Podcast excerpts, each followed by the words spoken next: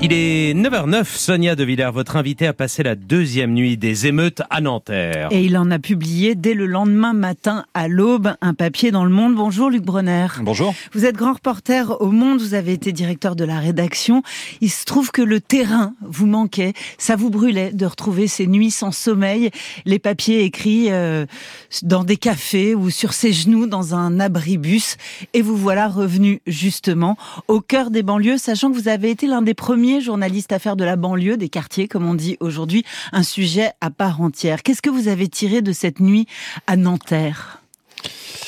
Euh, J'en ai tiré le sentiment de, très très très douloureux même d'un basculement et d'un niveau de violence extrême mmh. euh, avec des, des, des, émeutiers extrêmement déterminés ils étaient nombreux euh, avec un niveau de dégradation euh, assez dingue euh, avec des policiers qui ont qui ont tenu pendant un moment et qui ont dû reculer euh, qui était probablement une bonne décision d'un point de vue policier pour éviter que que il y ait d'autres morts on en était là je pense et donc j'en suis sorti avec ce sentiment d'être confronté à, à, à, une violence extrême avec euh, des jeunes qui euh, exprimaient euh, à leur façon une rage terrible. voilà, j'ai trouvé que c'était des moments qui me ramenaient évidemment à, d'autres reportages que j'ai pu faire il y, a, 18 ans. Et à 2007. et, en 2007, après, après Villiers-le-Bel. Alors justement, qu'avez-vous appris au fur, de, au fur et à mesure de ces reportages? C'est-à-dire comment le reporter se glisse sur le terrain? Est-ce qu'il se fait reconnaître? Est-ce qu'il se fait oublier? Alors ça dépend vraiment des situations. Le, là, on est dans une situation de crise, on est dans un moment de, de tension extrême et, et, et, les contacts sont difficiles à faire avec des, des, des, jeunes, des individus qui sont là pour euh, pour une durée déterminée, pour casser. Mmh. Donc, euh, euh, dans ces moments-là, je choisis plutôt la discrétion. Euh, au début, sur Nanterre, je travaillais avec un photographe et c'est vrai qu'en cours de en cours de nuit, j'ai choisi de travailler seul pour être moins visible en fait et donc pour pouvoir circuler dans le quartier, dans la, en essayant de garder un minimum de sécurité, pour ne, ne pas être repéré et pour observer. C'est vrai que c'est des moments où euh, les, les, faits sont tellement forts, tellement graves qu'on est d'abord là pour être les yeux. Euh, la notion d'envoyé spécial, moi j'aime bien l'idée qu'on ait les, les, yeux, les oreilles de de, de, de, nos lecteurs, de nos auditeurs, euh, c'est le moment voilà d'observation. Il y a d'autres moments quand on est reporter où on est là beaucoup plus pour recueillir la parole, pour entendre, pour euh, parler pendant des heures avec euh, avec des mères, des pères, avec des enseignants, avec des jeunes. mais c'est vrai que ce moment très particulier des émeutes, c'est un moment où on est d'abord dans l'observation de ce qui se passe pour raconter. Et le syndicat national des journalistes vient de publier un, un communiqué hein, soulignant l'extrême violence qui s'est abattue aussi sur les sur les journalistes. Vous avez vous avez eu peur?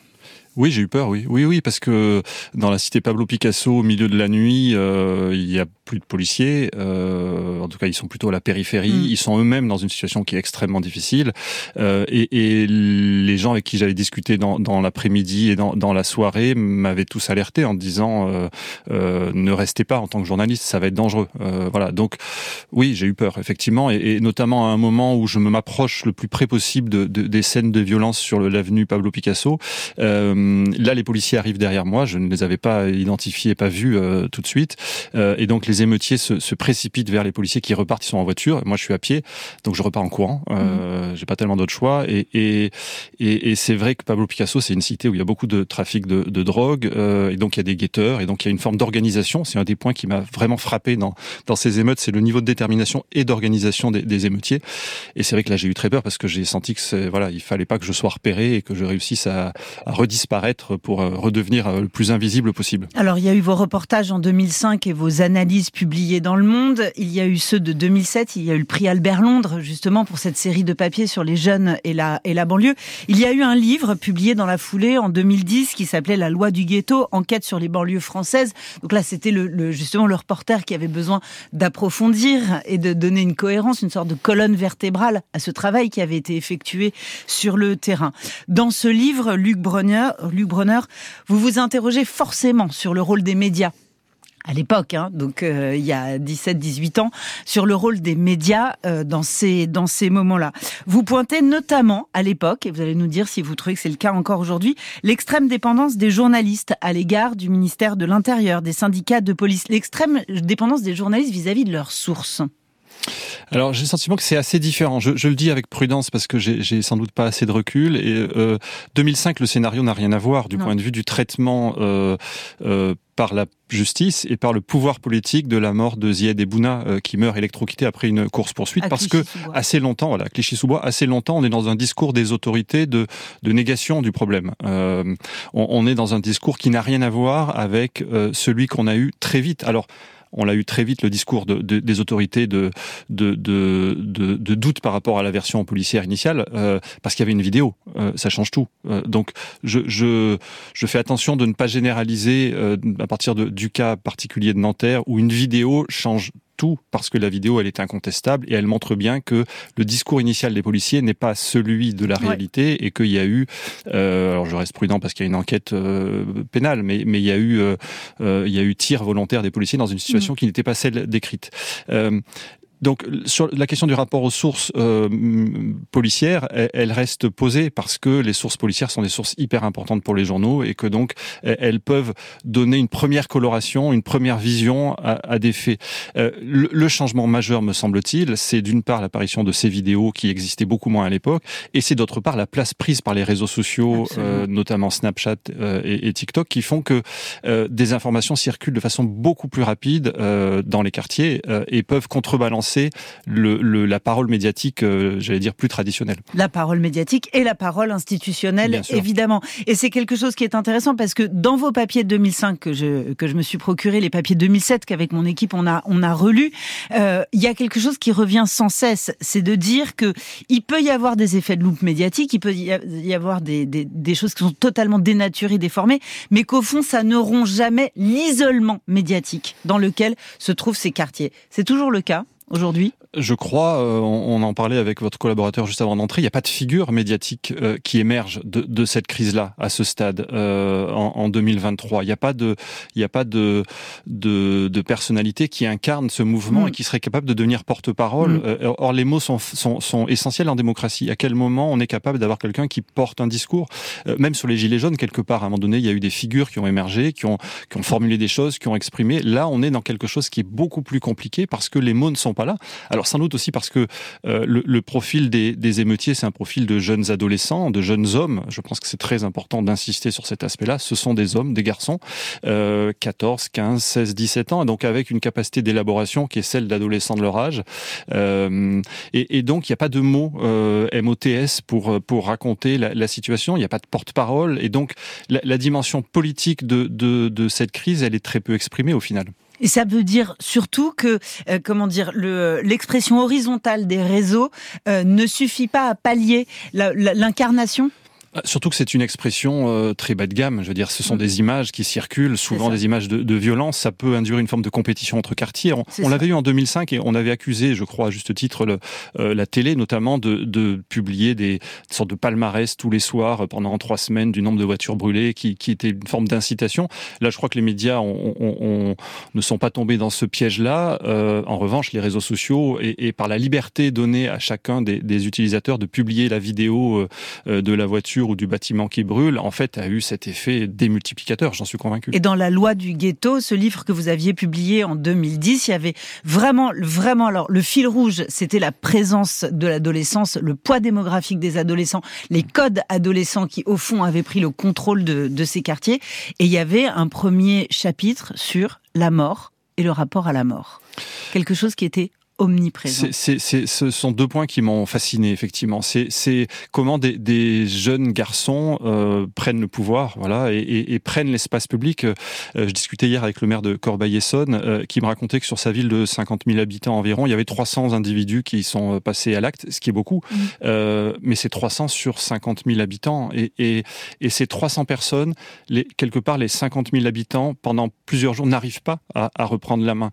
alors certains sont peut-être solidaires, probablement probablement dans une certaine mesure, mais ils le sont un temps et, après, je pense que la question des, dégâts prend le, pas sur le reste. Mais donc on n'arrive pas à, reprendre la main sur euh, ces jeunes garçons euh, qui, sont dans une logique de, de destruction euh, liée à, on connaît bien l'histoire, au sentiment d'être victime de, discrimination et de violence de, la part de, la police. Donc c'est vrai que c'est un premier point fondamental. On, est face à une crise éducative probablement très grande pour ces jeunes garçons. Qui me paraît euh, qui me paraît euh, essentiel. après, dans, dans le fait que la, la, notion du ghetto, c'est le fait d'avoir à la fois une un enfermement qui vient de l'extérieur, c'est les processus de ségrégation, et c'est aussi la construction de, de lois intérieures et, et, de lois qui sont différentes du fonctionnement de, du, du reste de la société.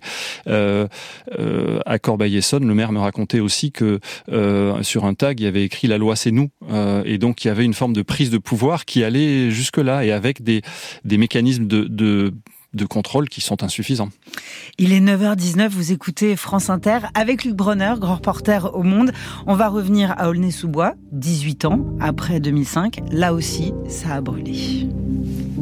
Paris c'est quatre saisons en une journée, les gens ont la conscience dans le feuille, se la racontent parce qu'ils ont pas confiance en eux. Je crois bien que je leur ressemble, des couteaux et des agrafes dans le dos. Quand je règle un problème, j'en aggrave ma autre. Paris c'est quatre saisons en une journée, les gens ont la conscience dans le feuille, se la racontent parce qu'ils ont pas confiance en eux. Je crois bien que je leur ressemble, des couteaux et des agrafes dans le dos. Quand je règle un problème, j'en aggrave ma autre. Y'a peut-être quelqu'un qui s'est suicidé dans la baraque où tu vis. Y'a sûrement quelqu'un que tu connais qui pleure pendant que tu ris. Les animaux comprennent les hommes et peut-être pas le contraire. Le premier à avoir serré ta mère, c'est peut-être pas ton père. Je sais bien que parfois tu mens car t'es pas sûr de toi. Et que pendant que je parle avec toi, quelqu'un parle sur toi. Les diamants sur ta poitrine valent combien? Sache que les gens qui veulent ton cœur sont pas toujours les gens qui veulent ton bien. Pourquoi les gens pensent te connaître? Avec deux trois questions Pourquoi les gens que tu aimes sont pas toujours les gens que tu crois qu'ils sont? Un peu décalé, je pense. Tu sais que je suis parisien depuis le début du son, je fais que de parler des gens. Sur la rive droite, je vais m'ennuyer l'hiver. Sur la rive gauche, je vais m'ennuyer l'été. La ville m'a fait gagner des passes droits illimités, mais m'a fait perdre mon immunité et mon humilité. Paris, c'est quatre saisons en une journée. Les gens ont la conscience dans le feuille, se la racontent parce qu'ils ont pas confiance en eux. Je crois bien que je leur ressemble. Des couteaux et des agrafes dans le dos. Quand je règle un problème, j'en aggrave ma autre. Paris, c'est quatre saisons en une journée. Les gens ont la conscience dans le feuille, se la racontent parce qu'ils ont pas confiance en eux. Je crois bien que je leur ressemble. Des couteaux et des agrafes dans le dos. Quand je règle un problème, j'en aggrave ma autre. T'es sûrement pas le premier que Panama usé. T'es sûrement pas le premier que ta femme a sucé, mais tu l'aimeras quand même. Tu lui dis qu'avant elle, t'as connu que 5 meufs. Si tu lui disais le vrai chiffre, elle tomberait en syncope. Trop d'ego, trop de fautes. Y a tellement de gens que j'aime dans la vraie vie, mais que je déteste sur les réseaux sociaux. Arrête de faire le parrain, personne t'en voudra de pas être un voyou. On t'en voudra de faire le voyou si t'en es pas un. Sommeil inexistant, entre la plaie et l'ordi. Je me réveille d'une sieste où j'ai à peine dormi. Il est 6h30, perdu dans la rue, comme un chèque en bois. Je marche vers au mur, je vois des gens bourrés au 53 de la rue Quincampoix. Je pense à ma meuf, Miro le bif. Je suis censé être un mec de test, et là j'achète des jus à 9 euros le litre. Je rêvais de quitter le quartier et remplir mes comptes. Maintenant que je suis devenu un bobo, je crois que j'ai honte. Paris, c'est 4 saisons une journée. Les gens ont la conscience dans le feuille, se la racontent parce qu'ils ont pas confiance en eux. Je crois bien que je leur ressemble. Des couteaux et des agrafes dans le dos. Quand je règle un problème, j'en aggrave ma autre. Paris, c'est quatre saisons en une journée. Les gens ont la conscience dans le feuille, se la racontent parce qu'ils ont pas confiance en eux. Je crois bien que je leur ressemble. Des couteaux et des agrafes dans le dos. Quand je règle un problème, j'en aggrave ma autre.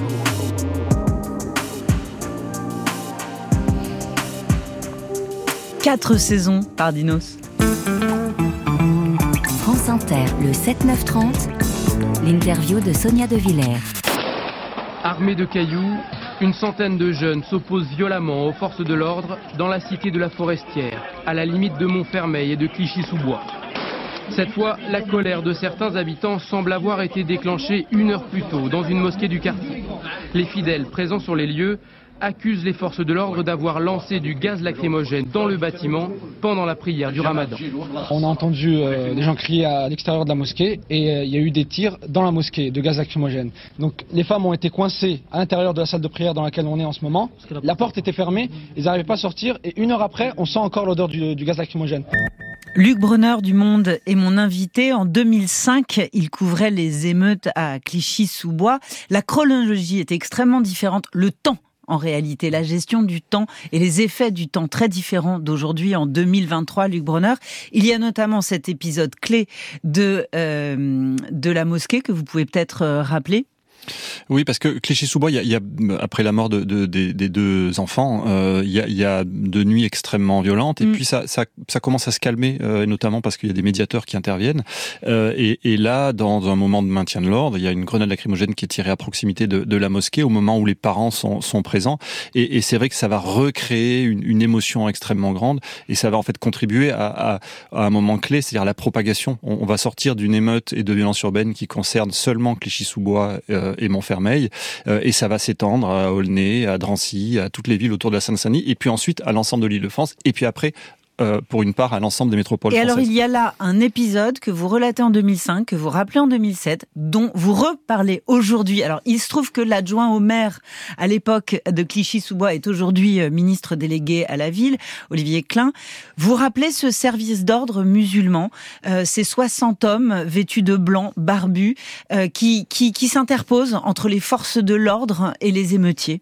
Oui, et ils réussissent. Mm. C'est-à-dire qu'à ce moment-là, avec les, les médiateurs de, de la ville avec les, les élus. Il n'y avait pas que, ils réussissent à, à, restaurer le, une forme de calme.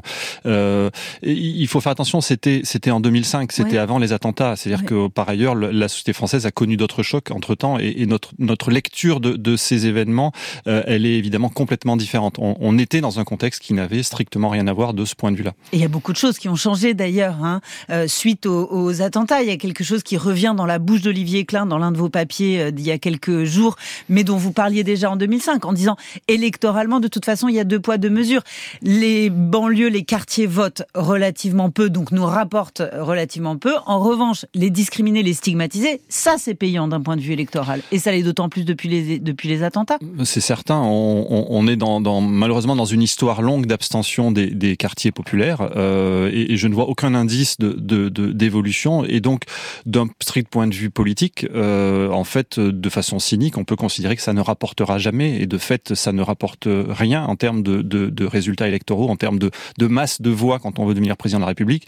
Là où le fait de, s'appuyer sur les, violences, les émeutes urbaines, sur euh, la, représentation du jeune de banlieue comme étant la, la figure de la classe dangereuse, euh, bah, c'est très rentable électoralement aujourd'hui évidemment. Ça l'est rentable médiatiquement aussi? Je sais pas, je sais pas vous dire. Euh, non, je sais pas parce que par ailleurs, euh, c'est des c'est des sujets qui intéressent tout le monde. C'est des moments de, de, tension extrême, donc je, je je crois pas que ce soit le sujet d'un point de vue médiatique. Non, la vraie question quand même, c'est comment couvrir ces violences sans les dénaturer. Alors c'est extrêmement compliqué. C'est qu'il faut à la fois raconter ces violences, c'est ce qu'on essaye de mm. faire. Il faut surtout pas euh, masquer, il faut surtout pas dissimuler le euh, ce qui se passe. Moi, je pense que il y a eu une bascule ces derniers jours. C'est-à-dire qu'au début, on est sur un mouvement euh, d'émeutes urbaines liées à, à la mort de ce jeune homme à, Nanterre. Et il y a un moment où ça vrille, et il y a un moment où ça n'est plus ce, ce, ce, seulement cet aspect-là quand il y a des pillages, quand il y a euh, euh des, des, attaques de services publics, des attaques contre des élus. C'est toute la question du, du reporter, euh, Luc Bronner, c'est-à-dire le reporter qui est seul sur le terrain alors qu'il y a quelque chose qui se passe au niveau national dans plusieurs villes. Il y a, il y a quelque chose comme ça, une question de la focale, longue focale, courte focale, gros plan, plan serré, plan large. Ah, c'est-à-dire comment en racontant d'un point de vue individuel avec simplement deux yeux, on raconte un phénomène global? C'est une super question. C'est toute la difficulté du reporter reportage. Euh, alors pour le coup, moi j'ai passé euh, une nuit à Nanterre, j'ai passé beaucoup de temps à Aulnay, euh, je suis allé à Bondy, je suis allé à, Villepinte, je suis passé à Drancy. Enfin, j'ai essayé de voir plein de, de, de temps différents. J'ai passé du temps à Bondy, j'ai assisté à une scène absolument incroyable de, de, pillage du Conforama où ça avait été annoncé sur les réseaux, enfin sur leurs réseaux sociaux, et, et, et, où j'ai vu des affrontements avec la police, avec le raid. Donc c'est, on est quand même sur des images extraordinairement fortes. et ensuite j'ai vu une noria de voitures qui venaient se garer devant le Conforama pour remplir les coffres de, euh, de machines Nespresso, d'écrans plats et de, de ventilateurs. Et, et, et, donc pour dire que, que on, on, est dans un moment et dans un mouvement extraordinairement difficile à, raconter, puisqu'il y a, il y a une cause qui est évidente et qui est extrêmement grave, qui est liée à la mort de, de ce jeune homme. Et puis après, il y a des, des moments où, où ce, ce, ce, mouvement initial peut se transformer. Et là, on était dans du pillage, euh, tout simplement, qui n'avait plus rien à voir avec euh, l'histoire euh, immédiate. Voilà. Revenir à Aulnay-sous-Bois 18 ans après 2005. Ce papier que vous publiez le 30 juin euh, au, au, matin, euh, vous assistez à un, à un, restaurant, le Walk and Roll, qui brûle, et vous dites c'est exactement sur cet emplacement euh, que cohabitent un Quick et un KFC, où se trouvait auparavant une concession Renault dont l'incendie spectaculaire pendant les violences de l'automne 2005 avait frappé les esprits et durablement dégradé l'image de, de, cette ville de 800 000 habitants. Alors, pas 800 000, 80 000 habitants. 80 000 habitants. C'est effectivement une, une, ville dans laquelle laquelle j'ai passé beaucoup de temps à l'époque, pour la raison exacte que vous décrivez, c'est-à-dire pour être capable de travailler correctement dans, dans, ces terrains, il faut passer beaucoup de temps. Et donc j'avais choisi cette ville parce qu'à l'époque, en, en, 2000, en octobre 2005, j'avais pas réussi à y entrer. Donc je m'étais dit, c'est, ça veut dire que il y a, y a, un, un défi parce que trop dangereux les, les, les, premiers soirs. Et je m'étais dit, je vais passer du temps dans cette ville. Et j'y ai passé des, des, des dizaines et des dizaines de, de, jours et de nuits de reportage. Euh, et, et c'est vrai que pour moi, c'était une sorte d'évidence d'y retourner euh, parce que je m'étais dit que j'allais retrouver des interlocuteurs que je connais, ce qui a été le cas. été le cas. Euh, et ça me permettrait de d'essayer de, tracer, voilà, ce qui était mm. un représentant, euh, un porte-parole à, Clichy à l'époque, et ça me permettait de d'essayer de, de, comprendre le fil entre 2005 et aujourd'hui, et de comprendre les effets de génération. Moi, je suis fasciné par l'idée de me dire que euh, ceux qui avaient 18 ans à l'époque, euh, ils ont 36 ans aujourd'hui, ils sont peut-être les, les, parents des, des adolescents qui ont 14-15 ans, et donc euh, voilà, je trouve que euh, sur ces sujets, plus que jamais, il faut de l'histoire, il faut de l'histoire longue, il faut passer du temps, il faut tenter de, de comprendre dans, dans la longueur, et donc revenir sur un terrain comme ça, ça n'est, vous avez raison, qu'un reportage, qu'un lieu, mais, mais on n'a pas tellement le choix, il faut essayer d'être en profondeur sur, sur ces territoires. Merci beaucoup, Luc Bronner. On lit vos papiers dans le monde. Merci Sonia De Villers.